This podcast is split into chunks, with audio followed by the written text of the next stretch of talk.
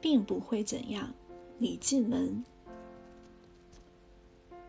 每天骑着脚踏车上班，一晃也好几年过去了。突然，真的是突然，就想今后不开车了，试着减掉一向觉得不可或缺的依赖，看看会怎样。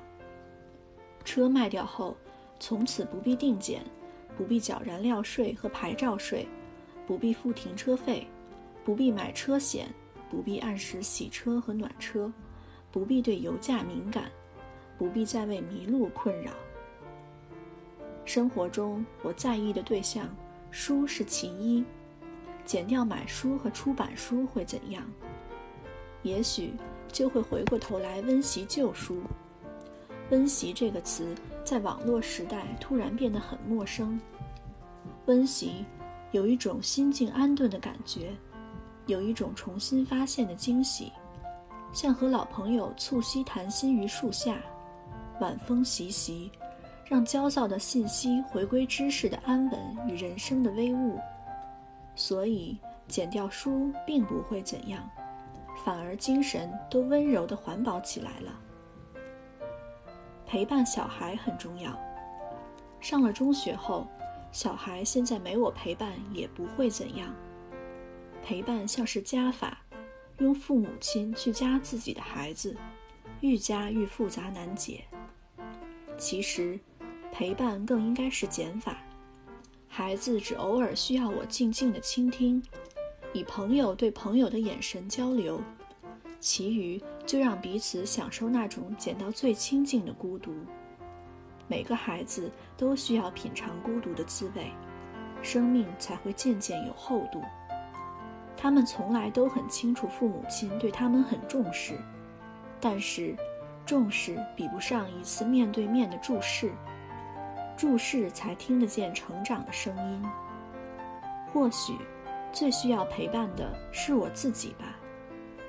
我没有陪伴那个沮丧、失控、抓狂的自己。我没有以朋友对朋友的眼神注视自己。手机坏了，想说完蛋了，大家都找不到我，后果一定会怎样又怎样。但几天后发现，真想找我的人一定找得到。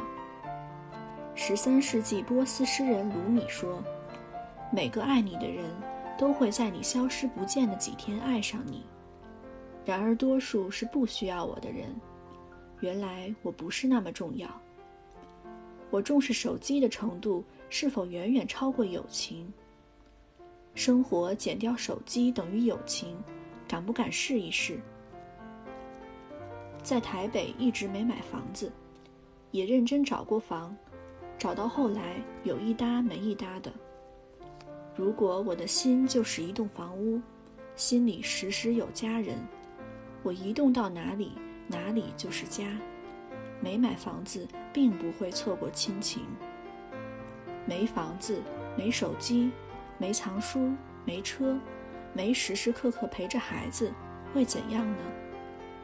我自问，是因为害怕错过什么吗？我们明明知道人生难以掌握，却偏偏无法释怀。